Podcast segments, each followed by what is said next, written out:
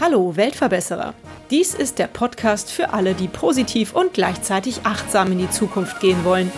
Ein Podcast über Nachhaltigkeit, soziale Projekte und Innovation. Die Alanus Hochschule für Kunst und Gesellschaft ist eine anthroposophische, seit 2003 staatlich anerkannte private Kunsthochschule mit Standorten in Alfter und Mannheim. Trägerin der Hochschule ist die Alanus Hochschule GmbH, deren alleinige Gesellschafterin die Alanus Stiftung ist. Ein besonderer Faktor an dieser Hochschule ist, dass man hier innovative und nachhaltige Studiengänge studieren kann. Das finde ich natürlich super spannend und habe mich deshalb mit dem Dekan der Alanus Hochschule in Alfter bei Bonn verabredet. Ja, hallo liebe Weltverbesserer. Heute bin ich verabredet mit Dirk Battenfeld. Dirk, du bist Professor hier an der Alanus Hochschule in Alfter. Du hast aber auch einen Blog, der heißt Wirtschaftsstudium Neu Denken. Warum hast du den und worum geht's da eigentlich? Ja, bei uns an der Hochschule haben wir ja verschiedene Studiengänge, die sich alle mit dem Thema Wirtschaft neu denken beschäftigen, dass wir Wirtschaft versuchen besser zu machen ähm, und äh, dadurch eben die Welt ein bisschen verbessern wollen. Und dieser Anspruch, ähm, den finde ich, äh, der, ist, der ist wichtig für junge Menschen, die auf der Suche nach einem Studium sind. Und da kommt man natürlich erstmal nicht so auf BWL. Dann kommt man vielleicht auf soziale Arbeit oder man möchte Ärztin werden. Aber BWL ist ja äh, ein Studiengang, der damit oft nicht in Verbindung gebracht wird. Und ich möchte in dem Blog eben zeigen, dass es äh, neben den Studiengängen, die wir haben, an der Landeshochschule eben auch viele andere Studiengänge gibt, wo man die Betriebswirtschaftslehre mit der Weltverbesserung verbinden kann. Schön. Mich persönlich hat zum Beispiel BWL immer abgeschreckt, weil ich dachte so, uh, da muss man voll das Mathe-Genie sein, da muss man sich mit Statistik auskennen. Das war jetzt nicht unbedingt so mein Steckenpferd. Ich habe dann Medizin studiert erstmal, bevor ich später noch eine andere Karriere angestrebt habe, weil Medizin leider dann doch nicht so ganz das war, was ich mir vorgestellt habe. Ist das bei euch auch so, dass man so unglaublich viel Mathe im Studium hat? Das kann man sich aussuchen, ist das Spannende. Ähm, ich habe mir die Frage auch gestellt, ähm, ob denn jetzt so viel Mathematik eigentlich im BWL-Studium drin sein muss. Habe dazu auch einen Beitrag geschrieben ähm, und nachdem ich jetzt äh, lange eigentlich mit äh, Unternehmen auch zusammenarbeite und frage, was braucht ihr eigentlich so, höre ich eigentlich äh, zwar auch, dass einige Unternehmen sagen, ja, wir brauchen da äh, jemanden, der vielleicht programmieren kann oder Statistik kann, aber viel, viel häufiger höre ich eigentlich, wir brauchen Menschen, die die Dinge anpacken wollen, die was gestalten wollen, die soziale Kompetenzen haben, äh, die sich einfühlen können in äh, ähm, das, was Menschen suchen und brauchen, ähm, die ein Gespür haben für Menschen ja, und das hat eigentlich mit Mathematik überhaupt nichts zu tun. Und deswegen kam dann auch die Idee bei uns im Fachbereich, lass uns doch mal die Mathematik aus dem BWL-Studium langsam mal herausnehmen. Ähm, aber jemand, der möchte, kann natürlich weiterhin diese Fächer belegen. Und so ergibt sich bei uns eben der Aufbau, dass man in dem Studium BWL Wirtschaft neu denken, da kommt noch ein bisschen Mathematik drin vor. In dem nachhaltigen Wirtschaften, da ist es schon deutlich weniger. Und dann in unserem neuesten Studiengang Wirtschaft, Gesellschaft, Innovation ähm, ist die Mathematik, sage ich mal, relativ äh, verhalten noch vorhanden, so auf Schulniveau letztendlich. Und äh, ja, dann in unserem ganz neuen äh, Studiengang, den wir 2021 starten werden, äh, Wirtschaft und Schauspiel, kann man sich vorstellen, ist Mathematik äh, nicht mehr so der Punkt.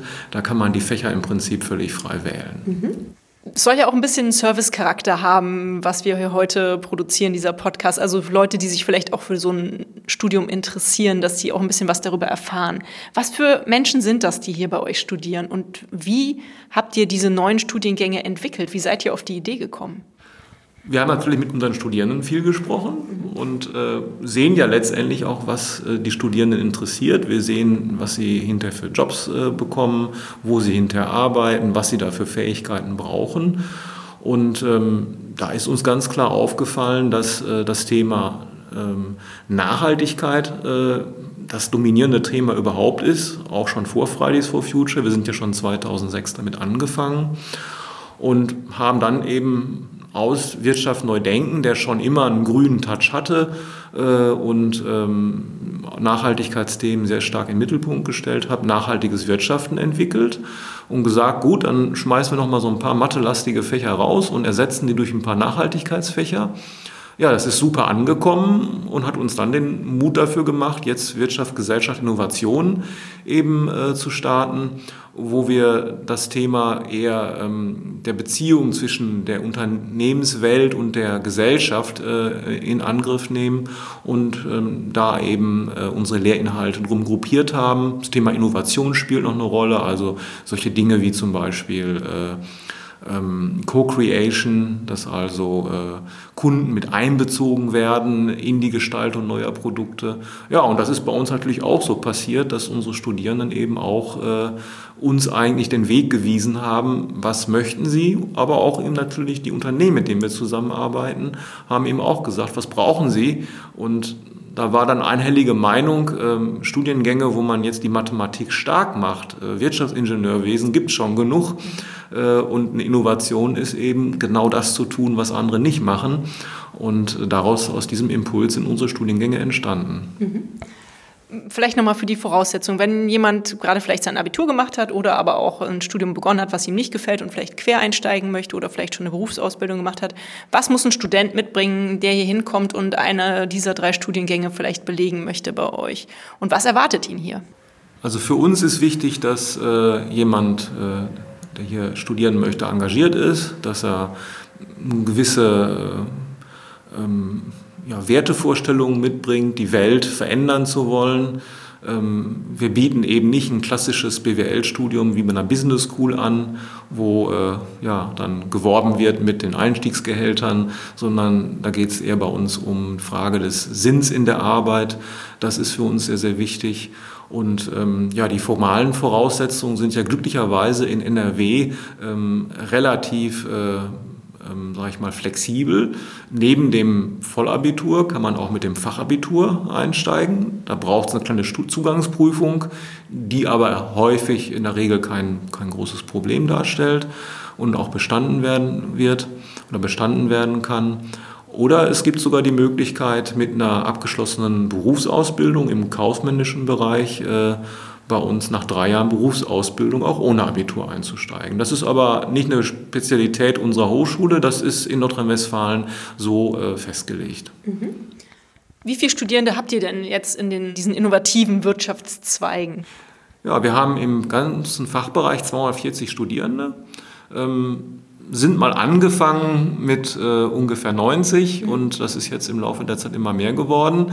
Ähm, wir wollen natürlich immer noch in kleinen Gruppen unterrichten, deswegen haben wir jetzt auch die ersten Kurse schon gedoppelt, dass da zwei Parallelklassen sind, dass wir nie so über 40, 45 Studierende in der Gruppe kommen. Ähm, auf der einen Seite möchten wir wachsen, weil je mehr Menschen, die bei uns ausgebildet sind, in die Wirtschaft bekommen, auch ein größerer Einfluss auf die Wirtschaft entsteht, ein größeres Netzwerk was jetzt nicht nur unsere Hochschule bildet, wir haben auch, gibt auch genug andere Hochschulen, die auch in dem Bereich halt eben tätig sind, aber dass wir sozusagen mehr werden ne, und damit eben auch die Wirtschaft äh, transformieren und verändern. Auf der anderen Seite wollen wir natürlich weiterhin familiär bleiben, dass es eben äh, immer noch äh, so ist, äh, dass wir viel in Diskussionen halt eben unterrichten, im Austausch unterrichten, man viel äh, als Studierender hier nach der eigenen Meinung gefragt wird, eigene Ideen entwickeln kann und nicht eben so dieses klassische Studium, wo es eher um Zuhören und Klausuren schreiben geht. Mhm. Könnt ihr denn aktuell noch alle Interessenten aufnehmen, die sich hier um Studienplatz bewerben?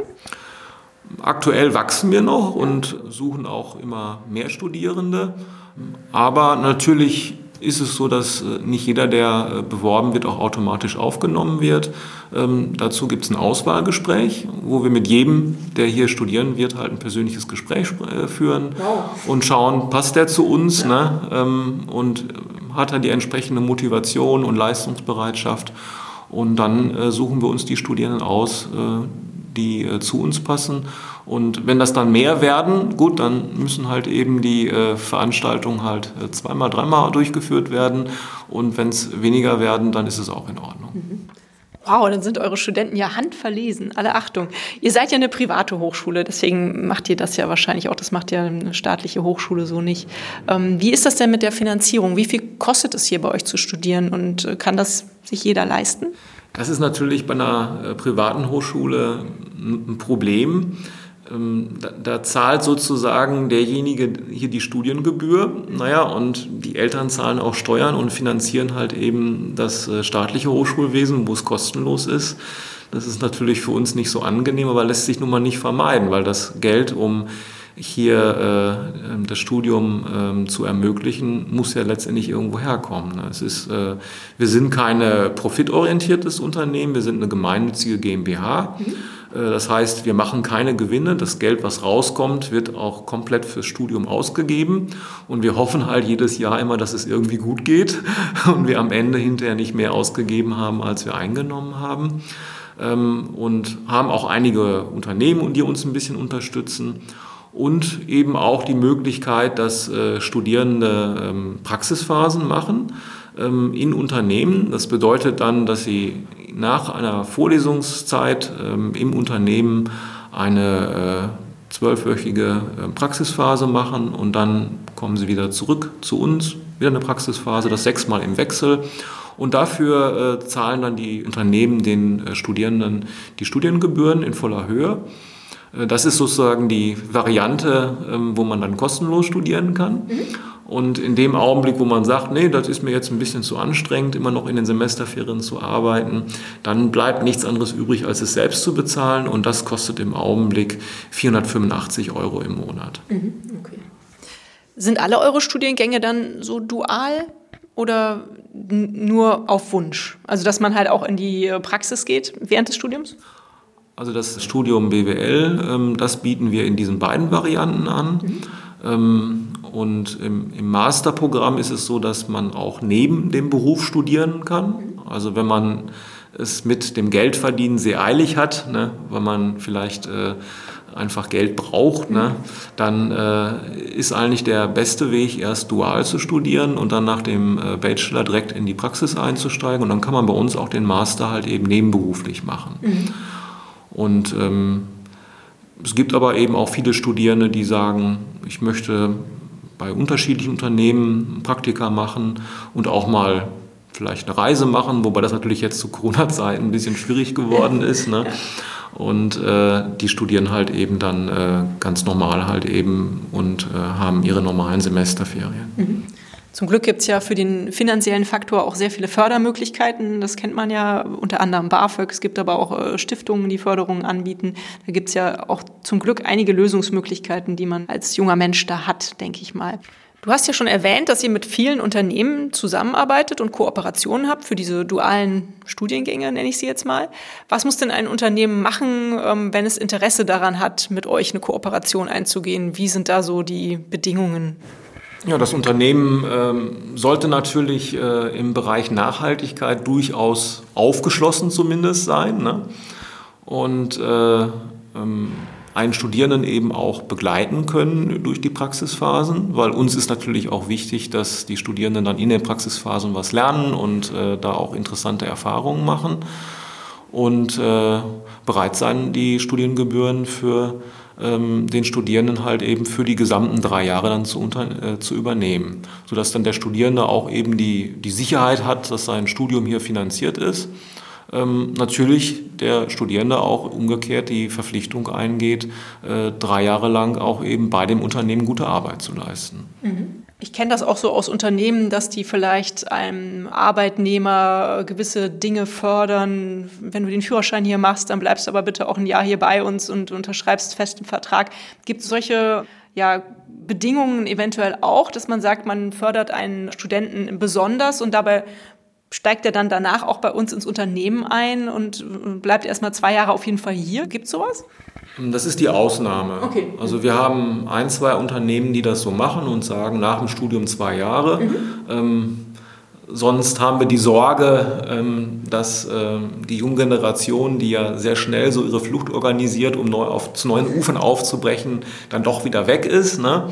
Aber die, äh, bis auf diese beiden Ausnahmen ist es eigentlich äh, immer so, dass man eigentlich die Freiheit hat, äh, nach dem Studium dann auch zu machen, was man möchte und das Unternehmen dann auch eben das Risiko eingeht, dass die investierte Zeit und das investierte Geld äh, dann eben nicht in ein anschließendes Arbeitsverhältnis mündet, aber eben unsere Studierenden meist dafür bekannt sind, dass sie schon so ein bisschen frischen Wind in das Unternehmen gebracht haben ne?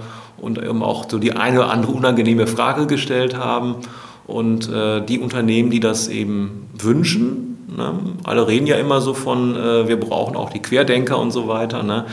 Die können bei uns fündig werden. Auf jeden Fall für alle Seiten eine Win-Win-Situation, wie es sich für mich anhört. Du hast es gerade schon angesprochen, Corona. Ist das für euch eine große Herausforderung aktuell, eure Hochschule weiterlaufen zu lassen unter diesen Bedingungen? Corona war natürlich für uns erstmal ein Schock. Mhm. Ja, ne? als äh, da im, im äh, März der Lockdown kam, äh, haben wir uns wirklich gefragt, wie soll es jetzt weitergehen? weil wir uns als Präsenzhochschule verstehen, mhm. weil das Zusammenkommen hier auf dem Campus, ähm, das äh, macht uns eigentlich aus. Ne? Das, das bildet die Gemeinschaft. Und äh, für uns war es irgendwie jetzt schwer vorstellbar, äh, das aufzugeben. Aber das Erstaunliche war, dass äh, das dann doch ganz gut geklappt hat. Nach zwei Tagen waren alle Kollegen online, hatten ihre äh, Software installiert, um äh, Videokonferenzen durchzuführen. Ja, und dann äh, war das natürlich am Anfang erstmal komisch, ne, die Studenten dann über einen Bildschirm zu sehen und dann auf in eine Kamera zu gucken. Aber ähm, wir haben dann festgestellt, es geht auch. Es ist nicht das, was wir uns vorstellen, aber wir konnten wirklich äh, ähm, das so organisieren, dass das Studium der äh, Studierenden halt eben sich nicht verzögert hat. Und auch jetzt, äh, wo wir unter den Corona-Auflagen immer wieder äh, gucken müssen, dass wir äh, das irgendwie im Gleichgewicht halten, unser Leben mit dem Virus, mhm. äh, dass es äh, eigentlich so weitergeht. Und auch wenn jetzt nächstes Jahr kein Impfmittel gefunden wird und das Problem wirklich an der Wurzel gelöst werden kann, sind wir eigentlich sehr, sehr optimistisch, dass wir äh, durch die Zeit gut durchkommen werden. Mhm. Wenn ich jetzt hier mal jemanden aus der Wirtschaftsforschung vor mir sitzen habe, bietet sich die Frage natürlich aber auch an. Was denkst du denn, was Corona für Auswirkungen auf die Wirtschaft hier in Deutschland hat oder vielleicht in Europa oder von mir aus auch weltweit? Welche Ansicht hast du dazu? Corona ist eigentlich eine Katastrophe, genauso wie ähm, auch der Klimawandel eine Katastrophe ist. Und ich habe den Eindruck immer, die Menschheit ist eigentlich noch nicht so weit, um mit äh, Katastrophen dieser Größenordnung überhaupt gut umgehen zu können. Ähm, bei Corona zeigt sich ja jetzt im Augenblick, dass die infizierten Zahlen äh, runtergehen, wenn alle ein bisschen Sorge haben und Angst haben. Ähm, Angst ist eigentlich kein guter Berater, aber sobald dann irgendwann äh, die Zahlen runter sind, dann wird man wieder unvorsichtiger und dann steigen sie wieder, sodass wir diesen Zyklus quasi bekommen. Und äh, ähm, das ist, äh, ist wirklich schrecklich, dass wir ähm, nicht in der Lage sind, ähm, eine Lösung zu finden, ähm, die eigentlich allen Menschen gerecht wird, weil Corona natürlich äh, viele Verlierer in unserer Gesellschaft hinterlässt, Menschen, die ihre Jobs verlieren, Menschen, die, die krank werden, die sterben. Und weltweit äh, der Hunger ist im Vormarsch, ne, weil die Versorgung halt eben vieler Menschen mit Lebensmitteln nicht mehr so gut sichergestellt werden kann. Und deswegen ist es einfach eine, eine riesige Katastrophe, äh, wo man die Menschheit wirklich so an den Rand der Überforderung bringt. Und der Klimawandel zeigt das eigentlich ähnlich dass auch da eine Kooperation unter allen Menschen notwendig wäre, wo das Konkurrenzdenken in den Hintergrund treten müsste vor der Notsituation, in der wir uns da eigentlich befinden. Aber wir eben eine Welt haben, in der äh, wir so weit noch nicht sind und deswegen auch eben mit diesen beiden Problemen unsere großen Schwierigkeiten haben. Hm. Dabei fällt mir eine andere Frage ein. Wie lehrt man eigentlich Nachhaltigkeit? Wie setzt ihr das hier an eurer Hochschule um? Nachhaltigkeit äh, zieht sich bei uns durch sehr viele Module durch. Ich lehre zum Beispiel Marketing Und dann äh, reden wir eben nicht nur über die Frage, wie verkauft man jetzt Menschen Produkte, ich sage mal in Klammern, die sie nicht brauchen, sondern äh, wie macht man ein Marketing, was äh, den Menschen dazu hilft, dazu verhilft, dass sie äh, in ihren persönlichen Zielen auch weiterkommen. Wie gründet man Unternehmen, die einen Sinn haben, die einen Sinn in die Gesellschaft bringen? Wie vermarktet man Produkte so, dass äh, man Kunden quasi nicht überredet, nicht verführt, sondern dass man diejenigen Kunden gewinnt, die einen wirklichen Mehrwert durch diese Produkte halt eben haben. Oder wir sprechen auch über Themen wie Konsumkritik und fragen uns halt eben, was Konsum in unsere Gesellschaft bringt, was das für eine Funktion hat, warum wir so versessen auf Konsum sind, wie wir aber auch vielleicht mit weniger Konsum glücklicher werden könnten. Und das ist natürlich für ein Marketingmodul schon, äh, schon etwas ungewöhnlich. Und das Gleiche findet sich eben auch äh, in meinem Controlling-Modul wieder, wo wir uns äh, auch darüber unterhalten, was machen diese Controlling-Instrumente eigentlich mit den Menschen in Unternehmen? Wie fühlen die sich damit, wenn so etwas äh, in ihrem Unternehmen eingeführt wird? Ähm, und verbinden das dann eben auch mit Personalthemen. Oder eine Kollegin von mir, die Frau Plasiewski, äh, die beschäftigt sich eben mit der Frage, äh, wie können ähm, Unternehmen ähm, Mitarbeitern die Möglichkeit geben, ihre, äh, ja, ihren Antrieb grüner zu werden, das Unternehmen auch grüner zu machen, im Unternehmen umzusetzen, dass daraus eben auch Möglichkeiten der Personalentwicklung erwachsen und äh, man nicht äh, sagt, okay, zu Hause bin ich grün und da trenne ich den Müll und jetzt bin ich hier im Unternehmen und da muss ich jetzt äh, äh, ja, das tun, was das Unternehmen mir vorschreibt und äh, diese beiden Welten zerfallen sozusagen, ne, das zusammenzuführen. Ne. Und wenn man bedenkt, dass die äh, Generation, die jetzt äh, die Babyboomer ersetzt gerade, mhm. in der glücklichen Lage sein wird, dass sie viel weniger äh, Mitglieder hat als die Generation, die ausscheidet, glaube ich eben, dass die Macht der jungen Generation da viel in Bewegung setzen wird, dass schlicht und ergreifend manche Unternehmen, die äh, das Thema Nachhaltigkeit vernachlässigen, einfach kein Personal mehr kriegen werden. Ne? Und darüber, glaube ich, äh, kann die junge Generation halt eben sehr, sehr viel Einfluss ausüben auf unsere Wirtschaft, weil sie wird eben sehr, sehr begehrt sein. Ähm, da kennen wir halt frühere Generationen, wo man äh, in der langen Schlange stand bei der Bewerberschaft, aber das wird sich eben sehr stark drehen. Und ich glaube, diese äh, Generation wird diese Chance nutzen. Mhm. Ähm, bei Fridays for Future war sie laut ne? und da wird sie nicht nur laut sein, da wird sie eben auch Macht bekommen. Das hört sich doch ganz hoffnungsvoll an eigentlich. Du hast jetzt ja bestimmt auch schon Erfahrung mit den Berufsaussichten eurer Studienabgänger. Seit 2006 habt ihr diese innovativen Studiengänge schon im Programm. Wie sieht das aus? Was passiert mit euren Studienabgängern? Hast du da vielleicht Beispiele, was aus denen geworden ist schon? Ja, wenn man die Frage jetzt stellt, wo kann man in der Wirtschaft einsteigen, um etwas zu verändern, dann gibt es das eine Extrem, man geht wirklich in die konservative Wirtschaft, wo noch nicht viel passiert ist und sagt so, jetzt versuche ich mal da kleine Fortschritte zu machen. Ne? Und das wird ja auch aus meinen anderen Beiträgen immer deutlich. Ich glaube, wir müssen uns an den kleinen Fortschritten eigentlich erfreuen. Ähm, den großen Wurf, dass wir den Klimawandel jetzt morgen gestoppt kriegen, das wäre naiv daran noch zu glauben. Wir müssen kleine Fortschritte eigentlich äh, zu schätzen wissen und mit den sonstigen Folgen leben lernen, ohne aufzuhören, äh, weiter Verbesserungen einzufordern. Und äh, das wäre dann der Schritt quasi in das konservative Unternehmen. Dann gibt es natürlich den Weg in das schon nachhaltigere Unternehmen. Da hat man natürlich mit äh, Alanus-Abschluss äh, natürlich sehr, sehr gute Karten, weil äh, man entsprechend äh, ausgebildet ist. Ja, und der dritte Weg ist natürlich auch, sich selbstständig zu machen und zu sagen, die Unternehmen, die es alle so gibt, die passen mir nicht. Ich mache ein eigenes. Ne?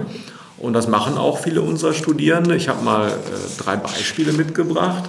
Super. Da haben wir im Bereich der Lebensmittel Himmel und Äd, die äh, kaufen quasi oder äh, ermöglichen nachhaltig wirtschaftenden Landwirten ihre Produkte äh, in, einer, in, einem Abonnement der einer Biokiste eben zu verkaufen. Dann haben wir äh, Seeds Apparel, die machen nachhaltige Mode. Und äh, Variant, die machen nachhaltige Möbel. Die beiden letzten sind äh, entstanden aus einer Kooperation von Studenten von uns im Fachbereich und Architekturstudenten. Super. Und da kann man schon gut sagen, dass Alanus zwar eigentlich nach außen nicht so wirkt, dass das hier ein Business-Inkubator ist. Ähm, und äh, klar, wir haben jetzt nicht äh, ähm, Hightech-Unternehmen wie vielleicht die TH Aachen, die ausgegründet hat, ne? aber wir haben eine kleine, äh, starke Community von ähm, Unternehmen, die versuchen, ganz neue Wege zu gehen im Bereich der Nachhaltigkeit und ähm, die, glaube ich, in der, in der Masse dessen, was sie hinter tun und äh, wo sie auch nach außen auftreten und wirksam werden, äh, das Denken und Handeln der Menschen auch stark beeinflussen werden in Richtung Nachhaltigkeit. Mhm. Eigentlich ist die Alanus Hochschule ja eine Kunsthochschule, wenn ich da richtig informiert bin. Wie ist das denn dann eigentlich entstanden, dass ihr jetzt auch so tolle Wirtschaftsstudiengänge hier anbietet und wie geht das zusammen in der Praxis? Ja, 2006 bin ich hier gestartet mit dem Wirtschaftsstudiengang und das war natürlich erstmal für die Welt da draußen ähm, schon ein ziemlich starker Tobak, dass an der Kunsthochschule plötzlich BWL unterrichtet wird. Ne? Wir haben damals äh, den Antrag eben gestellt, äh, beim Ministerium damals noch und dann auch einen Studiengang akkreditiert und waren erstmal sehr, sehr vorsichtig. Haben gesagt, bloß jetzt nicht zwei Schritte auf einmal machen, möglicherweise ähm, ja, schlägt das System zurück und sagt, nee, also bis hier und nicht weiter. Ne? Das Ganze hat aber dann äh, so eine Dynamik irgendwie bekommen, dass äh, wir in den ähm, Verfahren, wo man eine Zulassung für einen Studiengang beantragt, eigentlich immer mehr Rückenwind bekommen haben, auch mit der Nachhaltigkeitsdebatte, äh, mit der Frage halt eben, ist eigentlich eine Managerausbildung, wo man äh, ja dem Shareholder Value huldigt und äh, möglichst viel Gewinne halt eben in den Mittelpunkt stellt, ist das noch die Welt der Zukunft. Ne? Auch Führungsansätze, äh, wo in klassischen Hierarchien halt eben geführt wird, ist das noch zeitgemäß und haben eigentlich gesehen, dass wir da aus dem äh, Bildungssystem eigentlich immer mehr Rückenwind bekommen haben. Und so sind wir dann von Jahr zu Jahr bei jedem neuen Studiengang immer etwas mutiger geworden und äh, haben eben immer äh, ähm, mehr mit dem sag mal, klassischen Kanon so ein bisschen gebrochen, aber den auch erhalten, sodass ein Student, der jetzt sagt, aber ich möchte für meine Selbstständigkeit Buchführung halt lernen, das hier eben auch tun kann. Und ähm, die Kunst war immer schon dabei, das war quasi von Anfang an äh, so unser Alleinstellungsmerkmal, ähm, dass wir gesagt haben, ähm, das ist ja schön, dass man BWL so aus Büchern lernen kann, das ist ja auch äh, Teil eines Studiums, klar, aber man muss auch mal äh, Dinge wirklich machen, wirklich umsetzen. Man muss äh, mal Aufgaben sich vornehmen, ähm, wo nicht so klar ist, dass man jetzt eine Lösung ausrechnen kann, wo ähm, das Ziel noch gar nicht so richtig klar ist, ne? was äh, im Team gelöst wird von mehreren Studierenden und wo eben ganz überraschende Ergebnisse bei rauskommen, wie ja eigentlich Unternehmen auch irgendwo überraschend sind. Ne? Wenn wir jetzt mal uns angucken, was wir jetzt für Unternehmen haben und gucken mal zurück, 20 Jahre früher gab es die noch gar nicht, ne? dann denkt man sich, äh, ähm, wo kommt diese Kreativität her, so etwas zu machen? Und das ist in der Kunst genauso, dass man auch da das Überraschende, den überraschenden Moment sozusagen des kreativen Einfalls hat und äh, ein Prozess das Ganze manchmal auch unter Schmerzen sozusagen in die Welt bringt. Und da haben Kunst und Wirtschaft eben viel gemeinsam. Und das nutzen wir eben in der Wirtschaftsausbildung, um das Kunststudium, äh, das, das äh, Wirtschaftsstudium äh, da etwas ja, lebendiger zu machen ähm, und äh, ja, die sozialen Fähigkeiten ähm, wirklich zu trainieren und die Kreativität und diese schöpferischen Momente halt eben zu üben, die es in der Wirtschaft gerade jetzt vor dem Hintergrund äh, dieser Herausforderungen, die, vor denen wir stehen, halt eben äh, auch zu trainieren und äh, zu üben. Mhm. Wenn man sich jetzt mal überlegt, du bist ja jetzt gerade nun hier der Dekan. Hier kommen ja junge Leute rein in diese Hochschule und dann habt ihr die hier so ungefähr, naja, drei, vier Jahre und dann gehen die wieder raus.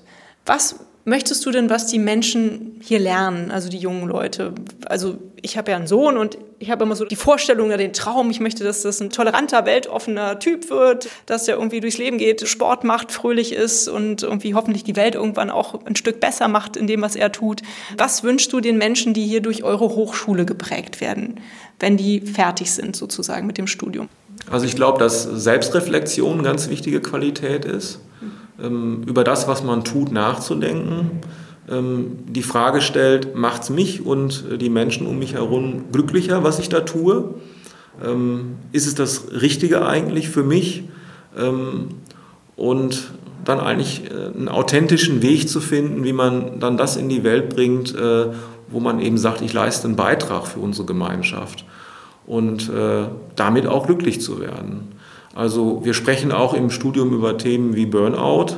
Wir haben also nicht die Kultur nach dem Motto arbeiten, arbeiten, arbeiten und dann äh, wird das schon, sondern äh, ich sage manchmal eben auch Studenten, mach doch lieber einen Kurs weniger, ähm, aber äh, konzentriere dich auf die verbleibenden Kurse und äh, ähm, ja, genieß das Leben, ne? setz dich nicht so unter Druck. Und dem anderen Studierenden, der, wo ich merke halt eben, dass er vielleicht äh, Antriebsschwierigkeiten hat, sage ich, ich glaube, du wärst zufriedener mit dir, äh, wenn du das, wenn du mal ein bisschen mehr tun würdest. Ne? Und dann äh, mache ich auch mal ein bisschen Druck sozusagen. Ne? Und ich glaube, dieses situative Handeln, dass man immer sich eigentlich fragt, was brauchen die Menschen umherum, um selbst weiterzukommen, ne? Äh, das wünsche ich mir, dass sie diese Haltung eben auch in die Welt bringen und in dieser Haltung in der Welt halt eben auch wirksam werden. Mhm.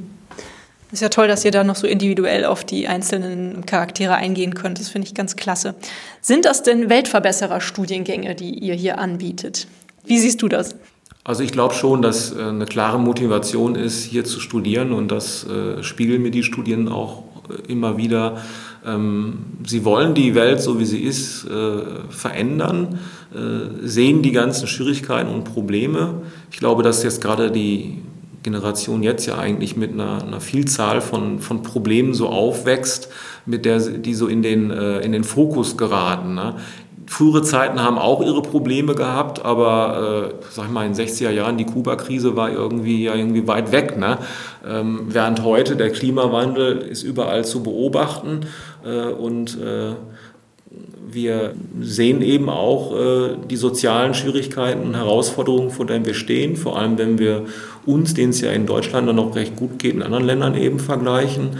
Und äh, diese äh, Frage treibt uns eigentlich alle hier um. Äh, wie können wir etwas tun? Und wir sind überzeugt davon, dass die Wirtschaft dabei einen großen, großen Einfluss hat und deswegen Wirtschaft so transformiert werden muss, dass äh, sie den Menschen dient und nicht umgekehrt der Mensch sozusagen ein ja, Produktionsfaktor sozusagen in der Wirtschaft ist, ne, mhm. der da quasi verbraucht wird. Ne.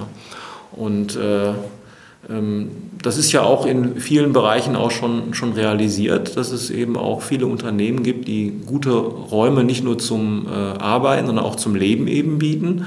Aber es gibt eben auch noch viele Bereiche, in denen das nicht der Fall ist. Und das sind Dinge, die wir anfassen müssen.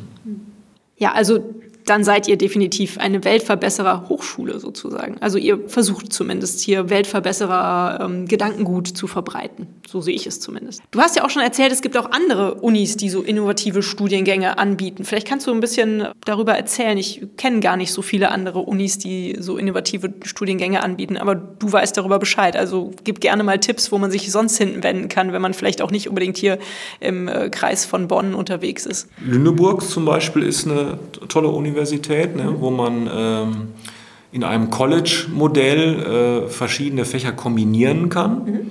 Ähm, das finde ich ja besonders schade, eben, dass mit äh, dem Übergang zu Bachelor und Master und der Abschaffung äh, des Magisterstudiengangs äh, häufig Studierende dazu gezwungen werden, ja, sich zwischen den Fächern zu entscheiden und nur einfach zu studieren. Mhm. Und dort kann man eben dann zwei Fächer studieren und äh, sagen, 100% BWL ist vielleicht doch ein bisschen viel, also mache ich mal erstmal 50% irgendwo was im wirtschaftlichen Bereich und im naturwissenschaftlichen Bereich mache ich die anderen 50%. Ähm, dann fällt mir ein äh, Eberswalde, die eine ganze Reihe von Nachhaltigkeitsstudiengängen haben. Ähm, und äh, oft geht es natürlich auch so in die Richtung technische Nachhaltigkeit. Das heißt also, dass man ähm, dann eher Naturwissenschaftlerin oder Naturwissenschaftler wird.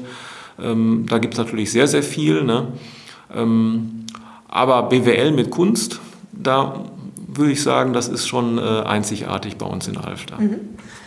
Alfter ist ja eine kleine Stadt. Äh, wo wohnen denn die Studenten eigentlich? Wohnen die hier in Alfter oder leben die in Bonn oder pendeln die jeden Tag? Hast du da Erfahrungen?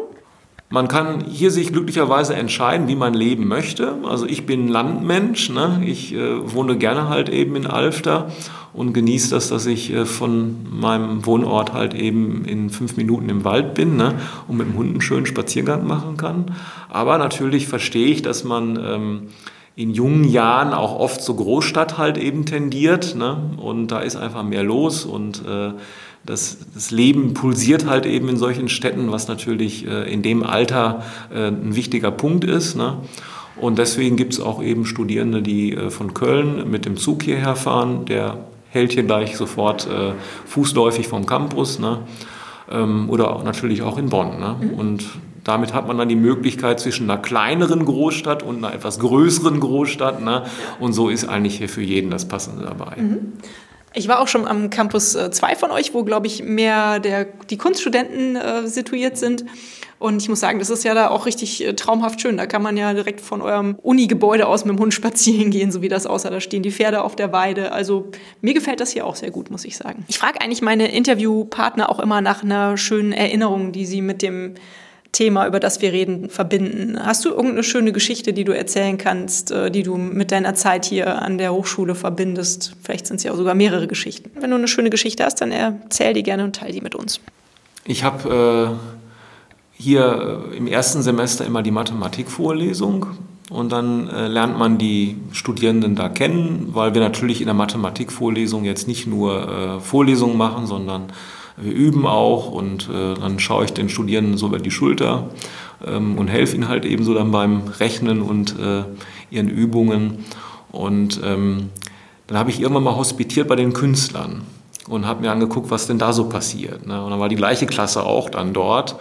Und das, was äh, ich niemals vergessen werde, ist, dass äh, ähm, ich das Gefühl hatte, es sind plötzlich völlig andere Menschen. Äh, die bei mir in der Mathematikvorlesung saßen. Da gab es eben einige, die die Mathematik eben jetzt nicht so geliebt haben ne? und äh, da eher so ein bisschen äh, passiv oder zurückhaltend aufgetreten sind. Ne? Und plötzlich äh, standen die in dem Kunstmodul, ich sag mal, auf der Bühne und haben die Bühne gerockt. Ne? Und äh, ja, waren so diejenigen, die den ganzen Kurs da so nach vorne bringen. Ne? Und da habe ich in dem Augenblick gedacht, wie schlimm wäre das, wenn wir nicht dieses Spektrum von verschiedenen Fächern anbieten würden, dass jeder irgendwo seine Stärken entdeckt, seine Möglichkeiten entdeckt, woran er wachsen kann? Ähm, und wie schlimm wäre das, wenn jetzt jemand immer nur in dem Mathematikmodul in dieser Haltung, äh, hoffentlich schaffe ich das, ne, durchs, durchs Leben gehen müsste. Und wie wichtig ist das, ein Studium anzubieten, wo man sich einfach noch ausprobieren kann und wo man seine Stärken entdecken kann und daran eben auch wachsen kann. Mhm. Und äh, ja, das fand ich einfach so äh, unglaublich, wie, wie unterschiedlich äh, die Menschen in den verschiedenen Fächern halt eben dann gewirkt haben. Mhm. Und noch unglaublicher ist es natürlich, wenn man es dann hinterher nach drei Jahren sieht ne? und das mit den Erstsemestern vergleicht, äh, was da für ein unglaublicher Unterschied ist. Ne? Mhm. Natürlich ist es auch teilweise einfach dem Umstand geschuldet, dass sie drei Jahre älter sind, klar, aber ich glaube, dass äh, hier wirklich äh, jeder, was die Persönlichkeitsentwicklung äh, anbetrifft, wirklich einen ganz großen Sprung macht. Und das haben ja auch viele äh, Studierende und auch deren Eltern jetzt bis, bis jetzt bestätigt, dass das, äh, dass das so ist. Mhm. Du machst auf mich den Eindruck, als ob dich deine Arbeit hier sehr glücklich machen würde. Stimmt das? Ja, die, die Arbeit hier gehört wirklich zu meinem Leben, ist ein großer Bestandteil meines Lebens. Wenn ich mir vorstelle, ich habe auch mal bei Continental in der chemischen Industrie gearbeitet, Reifindustrie gearbeitet. Ein halbes Jahr habe ich es da quasi ausgehalten. Ähm, und dann habe ich gefragt, irgendwie mich, äh, ja, was äh, macht dich das jetzt glücklich, wenn du irgendwie ein paar Millionen Reifen in die Welt gebracht hast? Ne? Und da muss ich ganz ehrlich sagen, das macht mich viel, viel glücklicher, wenn ich mit meinen äh, Alumni, Alumna halt eben nach einiger Zeit nochmal spreche und dann plötzlich sehe, was aus ihnen geworden ist. Ne? Natürlich hat man nur einen ganz klitzekleinen Anteil als Dozent an dem, was entstanden ist, aber Teil dieses großen Ganzen zu sein äh, und ähm, damit eben auch das andere, andere Leben ein bisschen sozusagen auch positiv beeinflusst zu haben, das macht mich wirklich glücklich. Mhm. Stimmt, das hört sich auch schön an. Ähm, du hast eben gesagt, ihr habt eine sehr ganzheitliche Ausbildung hier. Würdest du dir denn wünschen, dass die staatlichen Universitäten auch ein bisschen mehr Richtung ganzheitliche studentische Ausbildung gehen und wo muss man dann vielleicht da vielleicht ansetzen? Gibt es da vielleicht auch schon ja, innovativere Konzepte? Ich glaube, dass äh, Studierende, die auf der Suche sind nach einem Studienplatz und jetzt äh, nicht den Gang an eine private Hochschule gehen wollen oder können, wobei du sagtest ja gerade schon, dass es auch viele äh, Förderungsmöglichkeiten gibt. Ne? Wir haben da auch eine Förderungsmöglichkeit in einem umgekehrten Generationenvertrag. Ne? Also es finden sich immer Mittel und Wege, wenn man das wirklich will. Aber angenommen, man sagt jetzt, nee, ich möchte dann auch schon an eine etwas größere Hochschule, dann ist ja zwischen groß und sehr groß noch immer ein großer Unterschied. Ne? Und ich glaube, dass das Gefühl zu studieren ganz anderes ist, ob man jetzt an der Uni in Köln ist oder in München oder ob man äh, in die neuen Bundesländer geht, ne? wobei so neu sind sie gar nicht mehr, ne? zum Beispiel nach Ilmenau oder nach Greifswald. Ne? Und ich glaube, dass diese Hochschulen ähm, gut daran tun und dass auch diese Chance auch ergreifen, eben auch kleinere Klassen zu bilden oder auch Fachhochschulen, wo oft kleinere Klassengrößen halt eben sind. Und äh, da machen auch viele Kollegen an den staatlichen Hochschulen ganz wunderbare Arbeit. Aber wenn ich mir jetzt vorstelle, ich wäre an der Uni Köln, also ich würde da niemals hingehen, aber angenommen, ich wäre da äh, und habe dann im Hörsaal 800 Studierende als Erstsemester, ja gut, ähm, dann äh, sind natürlich die Möglichkeiten begrenzter. Aber ich glaube, dass die Digitalisierung auch da einiges äh, in Bewegung setzen wird, ähm, sodass man eben auch bei 800 Studierenden äh, eine Möglichkeit sieht, dass man sich Feedback einholen kann und sagen kann, so, was denkt ihr denn? Ne? Und dann gibt es vielleicht eine Multiple-Choice-Abstimmung äh, im Hörsaal und dann sehe ich sofort, wie viele haben dann sich dafür oder dafür entschieden. Ne? Und das habe ich jetzt auch per Zoom mal ab und zu gemacht, wenn wir äh, online unterrichten. Von daher, ähm, die technischen Möglichkeiten werden da auch besser, aber das persönliche Gespräch halt eben zwischen Dozierenden und äh, Studierenden, das kann es natürlich bei Massenuniversitäten so nicht geben. Ne? Hm, das stimmt. Das ist richtig.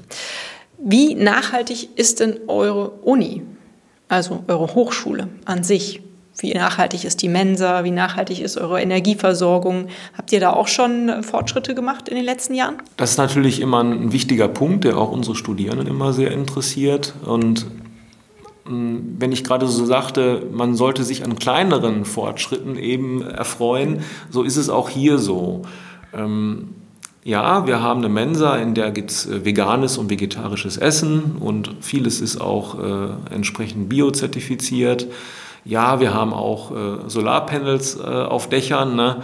und von daher gibt es einige Dinge, die durchaus in Richtung Nachhaltigkeit gehen. Aber wenn man natürlich jetzt das Ganze so vergleicht mit äh, dem State of the Art, was würde man sich jetzt so wünschen? Also alle Häuser in Passivbauweise, dass sie mehr Energie produzieren, als sie äh, verbrauchen und so weiter. Das sind natürlich auch Dinge, die sehr, sehr viel Geld kosten. Und äh, das ist halt eben immer schade, dass es an, an solchen äh, Dingen halt immer scheitert. Ne? Ähm, als ich 2006 hier anfing, da wurde immer der neue Hörsaal fertig, das neue Seminargebäude, wenn gerade die neuen Studierenden kamen. Ne? In Holzständer Bauweise, ja, okay, ein paar natürliche Baustoffe, aber eben nicht äh, mit äh, der Technologie, die eben Möglichkeit, möglich gewesen wäre, äh, wenn man jetzt wirklich äh, auf Geld gar keine Rücksicht hätte nehmen müssen. Ne? Und dann schmücken sich manche Firmen halt eben mit Firmenzentralen, die super nachhaltig gebaut sind. Ne? Aber der Geist, der darin äh, weht, ist vielleicht gar nicht so nachhaltig, während wir möglicherweise die Heizung dann doch einen Tick größer stellen müssen, ne? weil es halt eben nicht so äh, perfekt halt eben ist. Ähm, aber wir bemühen uns halt eben auch da immer weiterzukommen. Mhm, schön.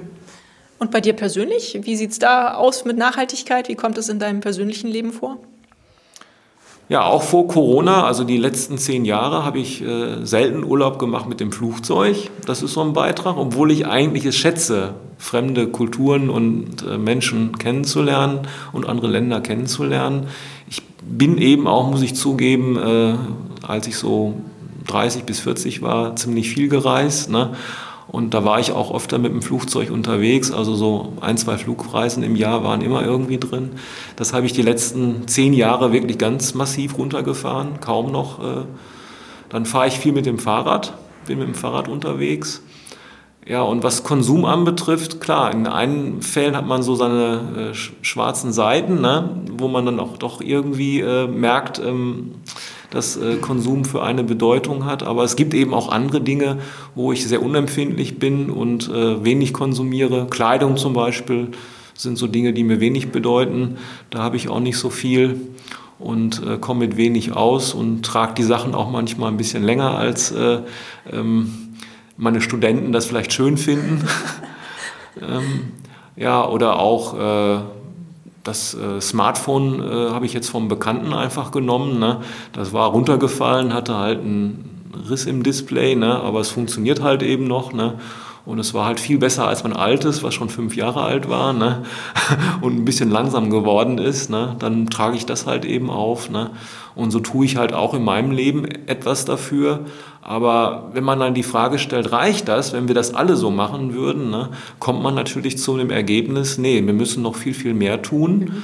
Und äh, da glaube ich halt eben, müssen wir unsere Bedürfnisse zukünftig halt eben weniger durch materielle Dinge stillen, sondern mehr durch emotionale Dinge, durch Dienstleistungen, die eben äh, weniger ressourcenintensiv sind. Dann kann das was werden damit, dass wir wirklich eine Gesellschaft bekommen, wo wir im Einklang mit der Natur leben. Ansonsten wird es immer darauf hinauslaufen, dass wir unseren Planeten überlasten und äh, ja, der Klimawandel hat uns da jetzt angezählt. Wir sind quasi wie so ein Boxer in der Ecke, der taumelt ne? Mhm. und müssen jetzt zusehen, dass wir die Kurve irgendwie kriegen. Mhm. Ja, schönes Bild, was du da gemalt hast. Mensch, Dirk, da sind wir auch schon eigentlich am Ende des Podcasts angekommen. Am Ende stelle ich immer die Frage nach einem Buchtipp, weil ich auch selber sehr gerne lese. Hast du einen Buchtipp für uns? Zum Thema Nachhaltigkeit finde ich das Buch von Tim Jackson ganz toll, Wohlstand ohne Wachstum. Mhm. Ähm, das ist äh, ein populärwissenschaftliches Buch von einem Wissenschaftler geschrieben, äh, wo die Frage gestellt wird, kann das eigentlich funktionieren mit der Transformation der Gesellschaft? Ähm, und äh, das ist ein sehr, sehr spannendes Buch. Aber ich glaube, das Ganze ist noch eingebettet eigentlich in eine größere Problematik. Ich glaube, wir können in Richtung Nachhaltigkeit nur weiterkommen, wenn wir auch eine gerechtere Gesellschaft schaffen und gerechter auch im internationalen äh, Bereich. Ähm, es macht irgendwie keinen Sinn, einem äh, Entwicklungsland zu sagen, das darfst du jetzt nicht tun, wenn das aber gerade ähm, die Möglichkeit für dieses Land ist, sich zu entwickeln, weil es da einen bescheidenen Vorteil hat gegenüber anderen Ländern. Ne? Und da finde ich eben das Buch von äh, Paul Collier, Sozialer Kapitalismus, halt eben sehr, sehr spannend der äh, diese Fragen da angeht und äh, ja, Lösungsmöglichkeiten entwickelt für eine gerechtere und äh, sozialere Gesellschaft. Also die beiden Bücher würde ich äh, wärmsten empfehlen zu, äh, zu lesen oder halt eben einfach hier studieren. Dann äh, kriegt man davon natürlich auch viel mit und noch vieles, vieles weitere. Das hört sich gut an. Habt ihr eigentlich auch eine kleine Bibliothek? Wir haben auch eine größere Bibliothek, natürlich okay. nicht so groß wie die der Uni Bonn, das ist klar, mit der wir aber intensiv kooperieren, sodass man auch dort Bücher ausleihen kann. In unserer Bibliothek werden dann auch diese Bücher so präsentiert, dass die schon mal so rausgestellt werden. Ne? Da kann man immer auch hingehen und sich einen Lesetipp halt eben holen. Ne? Da gibt es dann auch individuelle Betreuung, wenn man so will. Ne? Super. Dirk, vielen, vielen Dank für deine Zeit, für das wunderbare, nette, offene Gespräch mit dir hier. Und ich hoffe, dass noch ganz viele Leute hier durch ihre Hochschule gehen werden sozusagen und zu kleinen Weltverbesserern ausgebildet werden, zu kleinen und großen gerne auch. Ja, vielen Dank für das äh, nette Interview. Hat mir auch sehr viel Freude gemacht und alles Gute. Euch auch. Vielen Dank. Wie immer findet ihr in den Folgennotizen alle wichtigen Links zu den Studiengängen, zu Dirk Battenfeld und zu den Unternehmen, die Studienabgänger der Alanus Hochschule gegründet haben. Und dort findet ihr natürlich auch die Buchempfehlungen von Dirk. Und in der kommenden Woche führe ich ein Interview mit zwei Studenten der Alanus Hochschule. Und hat es euch gefallen? Seid ihr inspiriert, berührt? Habt ihr eine Idee für eine neue Podcast-Folge oder Verbesserungsvorschlag für mich? Dann hinterlasst mir doch eine Bewertung oder einen Kommentar. Ich freue mich drauf. Ihr findet die Weltverbesserer regelmäßig hier an dieser Stelle. Abonniert den Podcast doch gerne. Bis bald, eure Birte.